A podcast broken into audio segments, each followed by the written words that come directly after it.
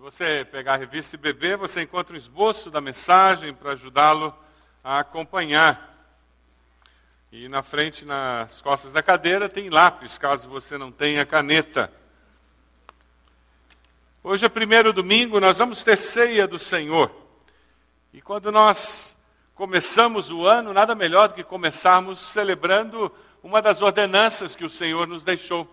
Nesse ano, nós vamos estudar o Sermão do Monte. A ceia do Senhor faz parte da identidade do cidadão do reino de Deus. A partir do próximo domingo, nós vamos começar a estudar as bem-aventuranças. Se você nunca leu, nunca estudou as bem-aventuranças, eu quero sugerir que você comece durante a semana a lê-las, a procurar alguma coisa na internet, para que você possa ir compreendendo melhor o que Jesus quis dizer com aquelas bem-aventuranças, bem no comecinho do Sermão do Monte, quando ele começa a identificar quais eram as características daquele que faria parte do reino de Deus. E quando nós celebramos a ceia do Senhor, o que nós estamos fazendo é celebrando alguma coisa que tem muito a ver com quem se identifica com o reino de Deus, quem é cidadão do reino de Deus, quem é cidadão do reino dos céus, quem está aqui nessa terra como peregrino quem é estrangeiro por aqui, quem está de passagem. Quando nós perdemos de vista essa, esse entendimento de que nós estamos de passagem, que nós não somos desse mundo, apesar de não sermos alma penada, que nós não pertencemos a essa terra, apesar de estarmos nela por alguns anos, por algumas décadas. Quando nós perdemos isso de vista, toda a nossa percepção da vida fica distorcida e nós deixamos de enxergar a vida como Deus a vê. Nós perdemos a capacidade de fazer juízo de valor como Deus faz. Perdemos a capacidade de agir como Cristo agiria. E deixamos de viver o cristianismo como de fato ele deve ser vivido.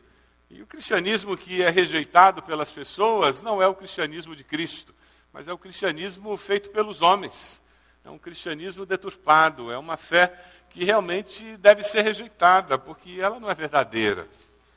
Quando nós celebramos a ceia do Senhor, nós celebramos a morte e a ressurreição de Cristo, o significado dela para nós.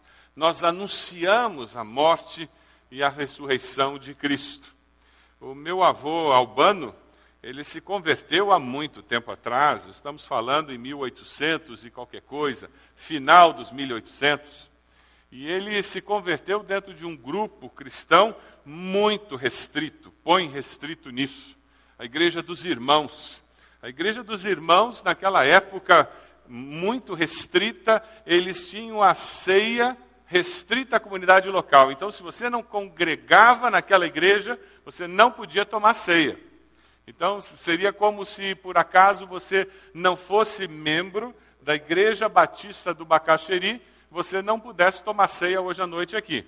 Porque só membro, no hall de membros da Igreja Batista do Bacaxeri e congregando regularmente aqui, é que podia tomar ceia.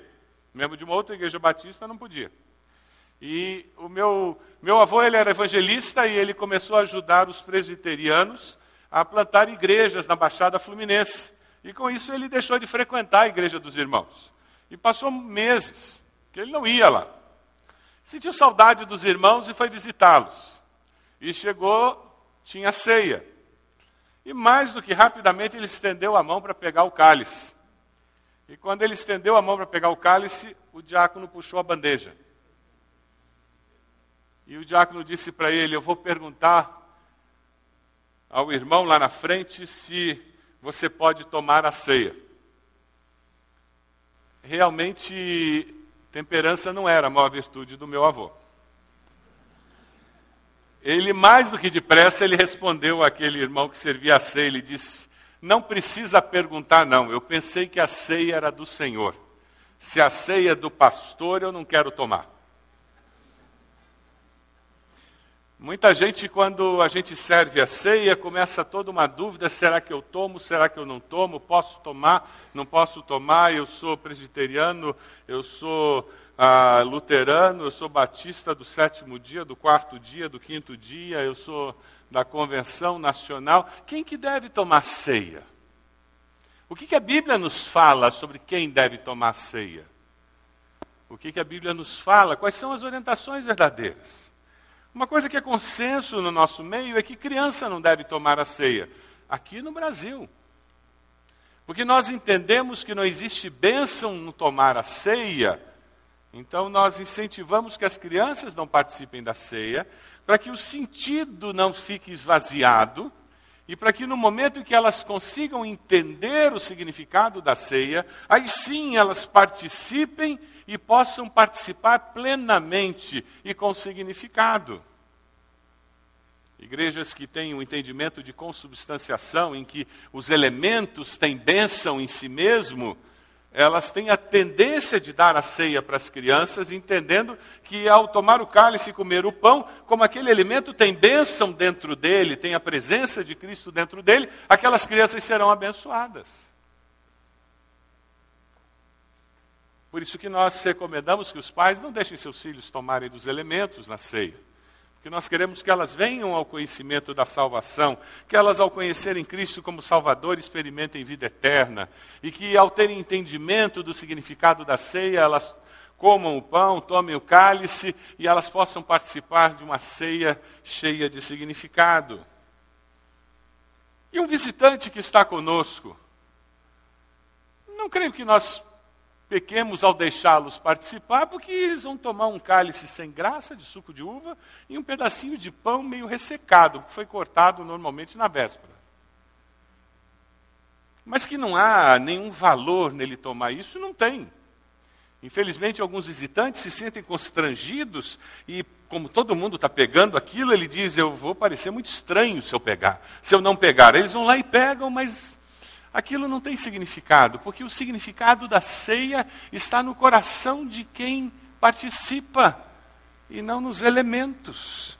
E não é com uma postura supersticiosa, não é com uma postura de que eu vou participar disso e amanhã as coisas vão dar certo, é que vai dar valor aos elementos. Quem participa da ceia é alguém que conhece a Cristo como Salvador e que tem uma experiência pessoal com Ele, porque participar da ceia do Senhor tem muito significado, mas apenas quando é acompanhada de uma experiência pessoal com Cristo Jesus. Então, quando nós tivermos a ceia no final desse culto, se você não tem uma experiência pessoal com Cristo Jesus, sendo visitante ou alguém que frequenta regularmente, não se sinta constrangido de pegar os elementos, só porque todo mundo está pegando, não tem problema, não pegue.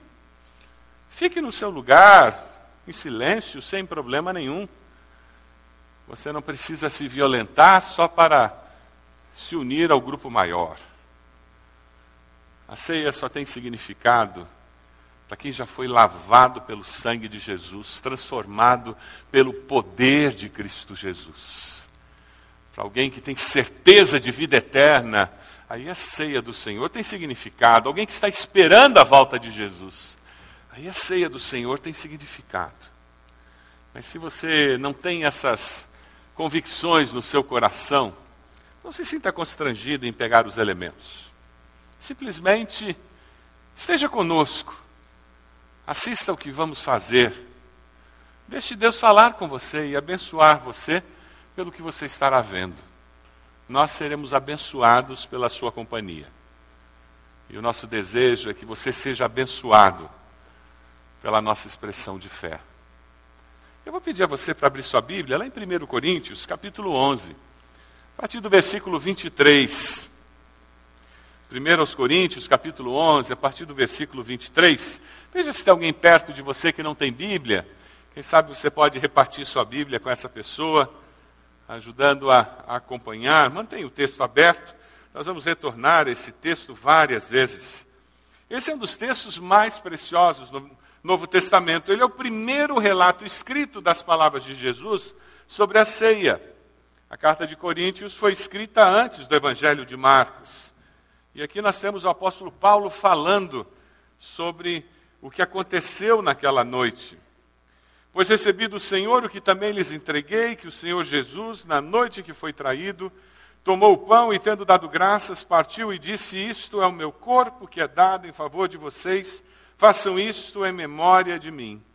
Da mesma forma, depois da ceia, ele tomou o cálice e disse: Este cálice é a nova aliança no meu sangue. Façam isso sempre que o beberem, em memória de mim. Porque sempre que comerem deste pão e beberem deste cálice, vocês anunciam a morte do Senhor até que ele venha.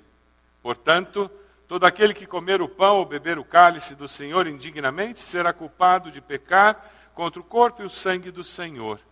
Examine-se cada um a si mesmo então coma do pão e beba do cálice, pois quem come e bebe sem discernir o corpo do Senhor, come e bebe para a sua própria condenação. Por isso há entre vocês muitos fracos e doentes, e vários já dormiram. Mas se nós tivéssemos o cuidado de examinar a nós mesmos, não receberíamos juízo. Quando, porém, somos julgados pelo Senhor, estamos sendo disciplinados para que não sejamos condenados com o mundo.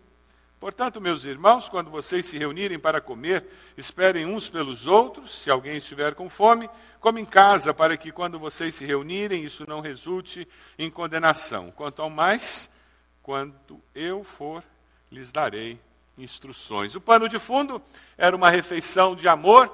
A prática deles era jantar juntos e no meio da janta eles celebravam a ceia do Senhor.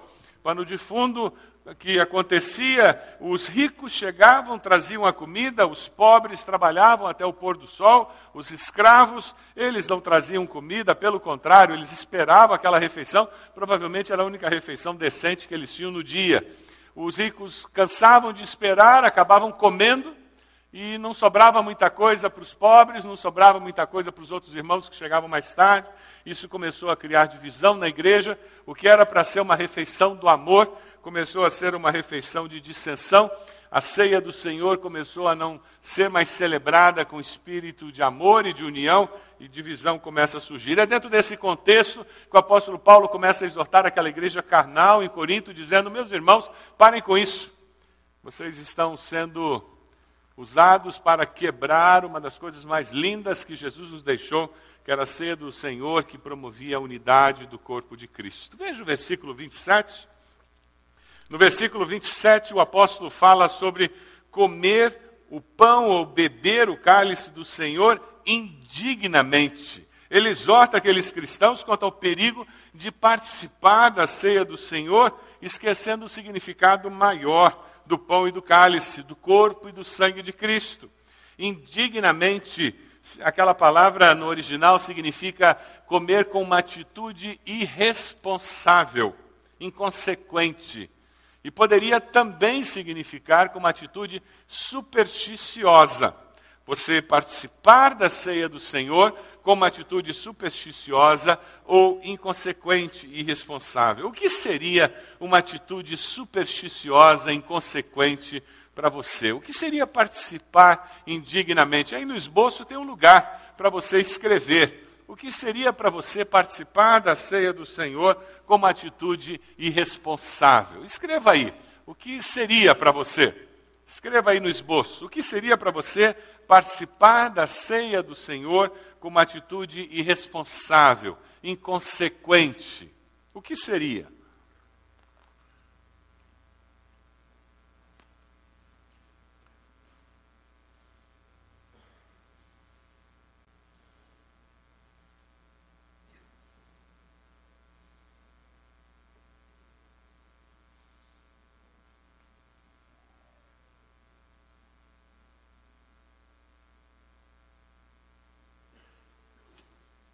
O versículo 28 continua dentro desse contexto de alertar-nos para o perigo de participar indignamente. Ele diz: examine-se cada um a si mesmo e então coma. Ou seja, antes de participar da ceia do Senhor, nós temos que examinar o nosso coração, ver como nós estamos, como estamos caminhando, de que maneira estamos vivendo. Ou seja, eu estou participando desse momento, mas como está a minha relação com Deus? É interessante porque é muito comum pessoas dizerem: ah, não, faz três meses que eu não tomo a ceia do Senhor. Eu estou brigado com meu marido, então há três meses eu não tomo a ceia. Ou pessoas que dizem: não, não, não, faz um ano que eu não tomo a ceia. Eu tenho feito algumas coisas nos meus negócios que não são muito corretas.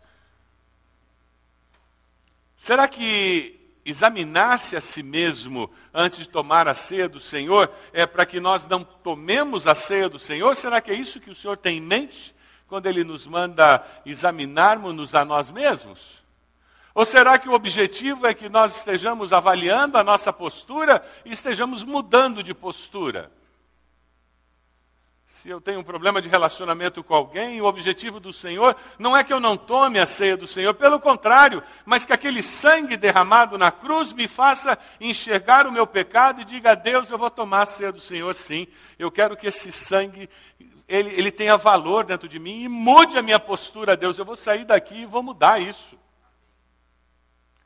O participar da ceia do Senhor não é porque eu sou perfeito, não é porque eu, eu estou com a minha vida em ordem 100%. Vamos ler juntos essa frase que está colocada aí na tela?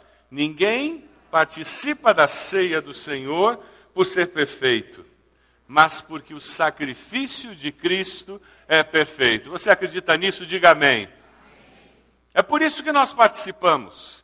Então nunca aceite essa mentira satânica de que eu não vou participar da ceia porque eu estou com esse problema, aquele problema na minha vida. O objetivo do Senhor, sim, é que nós estejamos examinando as nossas vidas para detectar pecado, detectar desvio, detectar fraqueza, detectar monidão da nossa vida cristã e após detectarmos, colocarmos tudo isso aos pés da cruz, dizendo: Senhor, lava com teu sangue. Senhor, me liberta. Senhor, modifica. Senhor, me transforma. Ao participarmos da ceia do Senhor, a nossa oração tem que ser: Senhor, eu venho confessar. Senhor, eu venho pedir perdão. Senhor, eu venho buscar restauração. Essas são as três virtudes cristãs essenciais para nós participarmos da ceia do Senhor: confissão de um coração arrependido, perdão obtido na cruz e restauração por causa do novo pacto feito com Cristo Jesus. A confissão de um coração arrependido, ela diz: Senhor, eu me arrependo. Do que que você se arrepende hoje? O que precisa ser confessado ao Senhor nessa noite do primeiro dia do ano? Ou quem sabe a sua oração ainda é uma oração diferente. Você precisa dizer: Senhor, eu ainda não consigo me arrepender, mas eu reconheço que eu preciso. Quem sabe o seu coração ainda não se arrepende, você até lamenta o mal feito, mas arrependido mesmo você não está. Porque bem que ele mereceu. Bem que ela me pediu. Quem sabe você ainda achou bom o que aconteceu com aquela pessoa. O seu coração ainda tem um sentimento de vingança. E você precisa pedir a Deus que Deus quebre esse coração endurecido. E coloque arrependimento pelo mal feito. Confissão de um coração arrependido é aquele coração que foi lembrado e relembrado que Jesus morreu na cruz por todos os nossos pecados e pelos pecados dos outros também. Aí nós saímos renovados da celebração da ceia do Senhor. Aí nós vamos ser relembrados de que um alto preço foi pago para que nós pudéssemos celebrar a ceia do Senhor e pudéssemos viver como perdoados. Pessoas aceitas como somos. Vamos ler um texto precioso que vem de 1 Pedro juntos? Vamos lá? Pois vocês sabem que não foi por meio de coisas perecíveis, como prata ou ouro, que vocês foram redimidos da sua maneira vazia de viver, transmitida por seus antepassados, mas pelo precioso sangue de Cristo, como de um cordeiro sem mancha e sem defeito. Essa vida que nós recebemos dos nossos antepassados é diferente da vida do reino. Quando nós estivermos estudando o Sermão do Monte, nós vamos aprender sobre como vive aquele que pertence ao reino de Deus. E nós vamos descobrir que, por mais sensatos, honestos, bondosos, queridos, amáveis, amorosos que os nossos pais, os nossos avós tenham sido, eles eram pecadores tantas coisas que eles nos ensinaram tinha nada a ver com o reino de Deus. Eles passaram por osmose, nós absorvemos de graça. Alguns de nós até viemos de famílias que tinham valores completamente antagônicos com os valores cristãos. Outros criados em famílias evangélicas que tinham práticas que não eram muito evangélicas. E nós vamos ser desafiados a tentar escrever uma história um pouco melhor, para que nossos filhos, nossos netos, sejam mais abençoados. O preço foi muito alto para que nós pudéssemos viver em novidade de vida. Um alto preço foi pago na cruz para que nós fôssemos libertos das consequências do pecado. Dá para a gente fazer uma lista? Quais são as consequências do pecado na história da nossa vida? Aí tem espaço no teu esboço. Quais seriam as consequências do pecado? No adolescente, as consequências do pecado pode ser a reprovação na escola, o pecado de não estudar. Quais são as consequências do pecado na nossa vida? Você consegue escrever? Consegue anotar? Quais são as consequências do pecado na sua vida? Tem alguma coisa na sua história passada que você diz: o sangue de Jesus me lavou. É, eu fui envolvido com drogas e Jesus me libertou. Quem sabe algo na sua vida marcou e você hoje pode olhar para trás e dizer: olha, o tipo de vida que eu vivia, Jesus mudou, me restaurou, transformou. Quem sabe você consegue hoje olhar para trás e dizer: eu tinha pavor da morte. E hoje Jesus me libertou disso, porque eu me arrependi e aceitei a Cristo. As consequências do pecado é família desfeita. E quantos de nós enfrentamos divórcio, enfrentamos relacionamentos quebrados dentro de casa, amizades que são desfeitas por causa de mentira, falta de segurança. Como nós precisamos de corações arrependidos que buscam perdão do Senhor. E quando nós encontramos esse perdão, ali na cruz, ah, muda tudo, muda tudo. E nós começamos a agradecer a Deus pela salvação, agradecer a Deus porque existe novidade de vida. Dá uma olhadinha aí no texto, versículos 29 a 31. Pois quem come e bebe sem discernir o corpo do Senhor, come e bebe para sua própria condenação. Por isso há entre vocês muitos fracos e doentes, e vários já dormiram. Mas se nós tivéssemos o cuidado de examinar a nós mesmos, não receberíamos juízo. Se nós cuidássemos da nossa vida, nós não teríamos razão de sermos condenados. Alguém disse com muita propriedade que Deus não nos condena. São as nossas obras que nos condenam para a morte eterna. Deus não fez o inferno para o ser humano. A Bíblia é muito clara dizendo que ele fez o inferno para Satanás e os seus demônios. Deus fez o céu para o ser humano. Mas se o ser humano escolhe viver longe de Deus, então o ser humano, a partir desse momento, ele colhe as consequências da escolha que ele fez. É um princípio bíblico: quem planta vento, colhe tempestade. Quem escolhe viver longe de Deus nessa vida, vive longe de Deus na eternidade.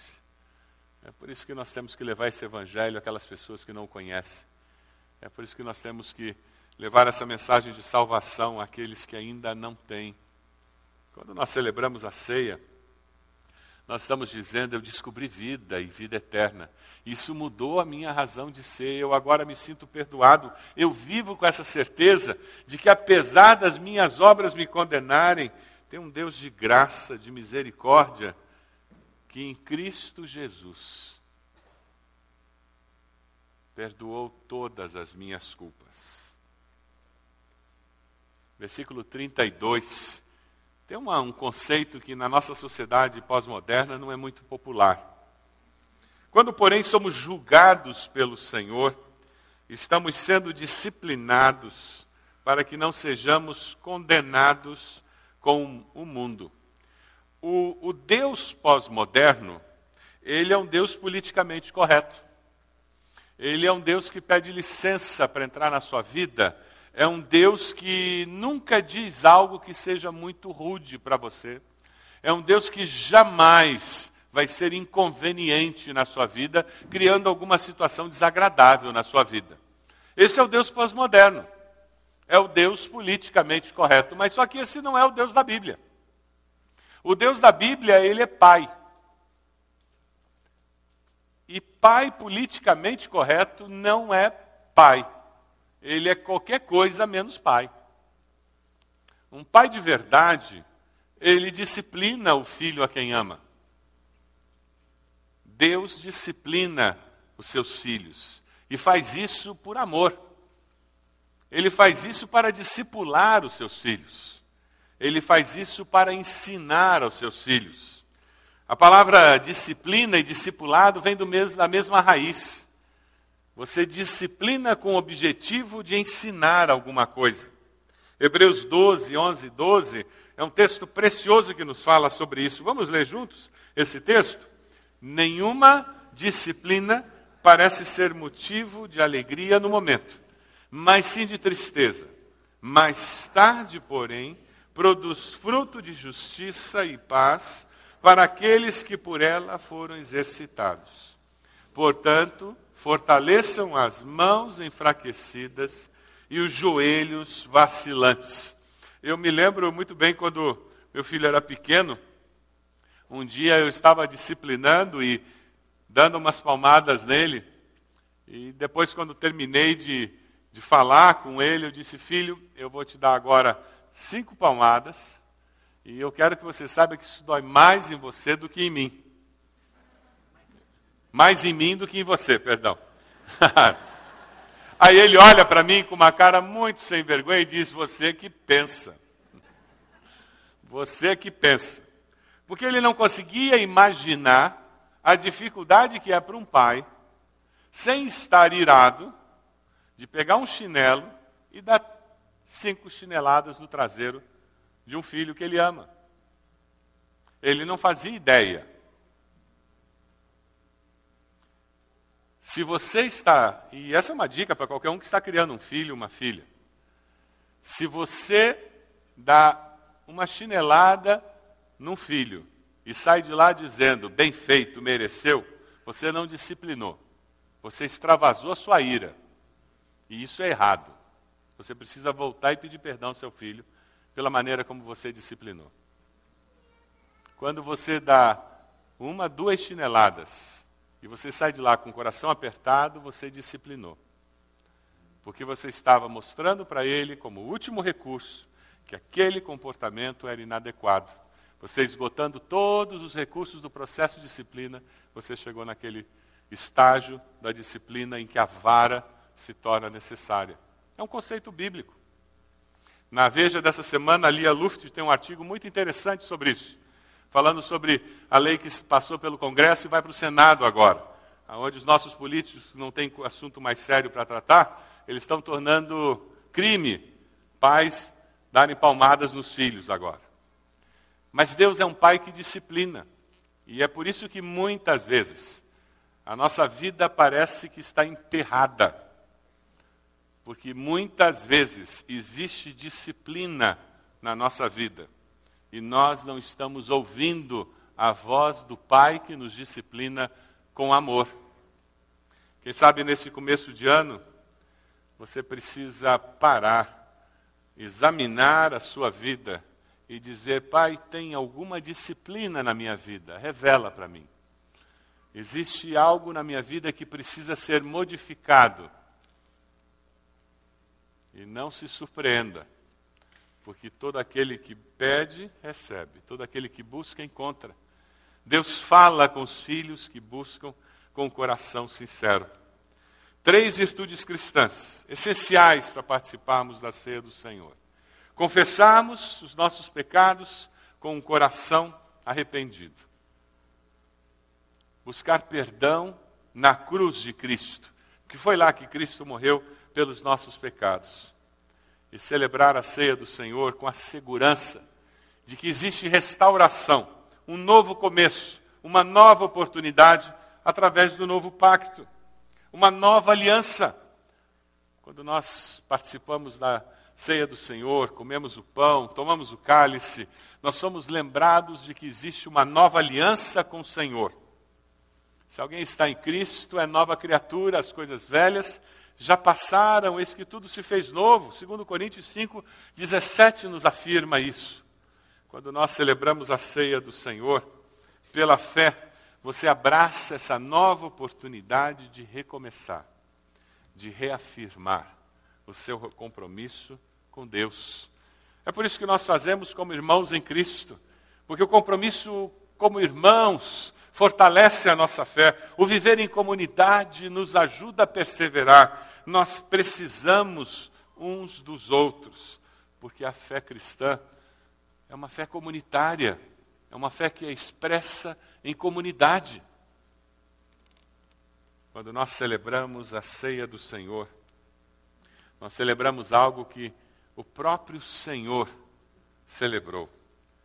Quando você vê o versículo 23, o apóstolo Paulo diz: Eu recebi do Senhor o que também lhes entreguei, que o Senhor Jesus, na noite em que foi traído, tomou o pão, tendo dado graças, partiu e disse: Está o meu corpo que é dado em favor de vocês.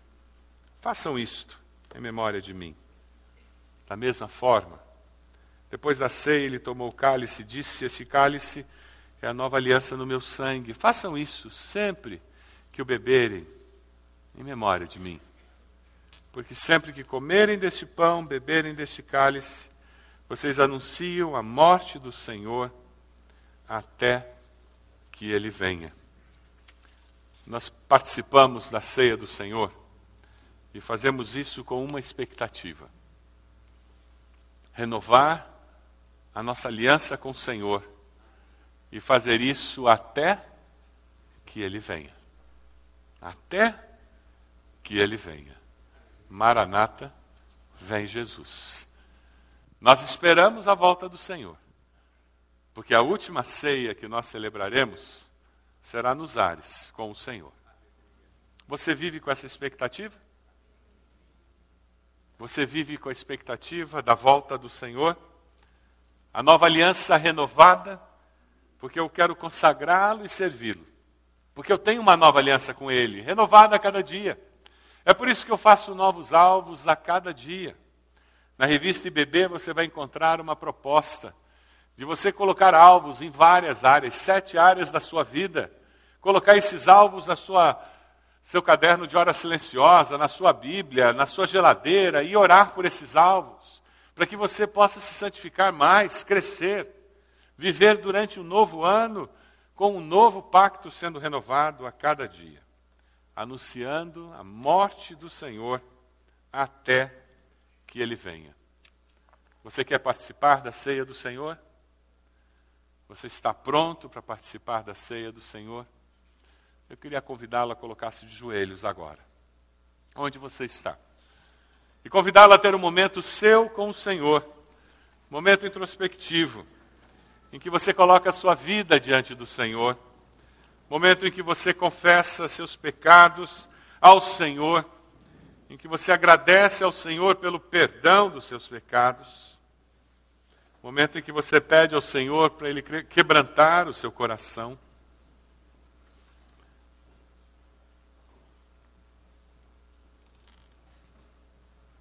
Ore ao Senhor, agradecendo pelo perdão obtido na cruz.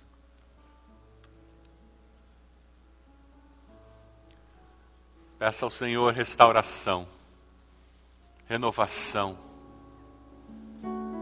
novo ano, novo pacto, novo momento na sua vida, nova oportunidade de serviço cristão.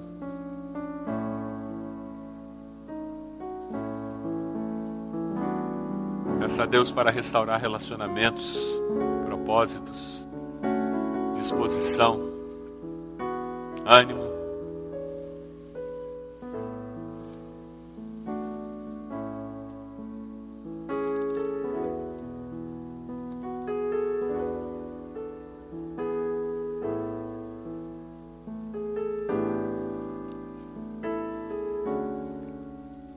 Nós somos teu povo e nós te agradecemos pelo privilégio que temos de participar desse momento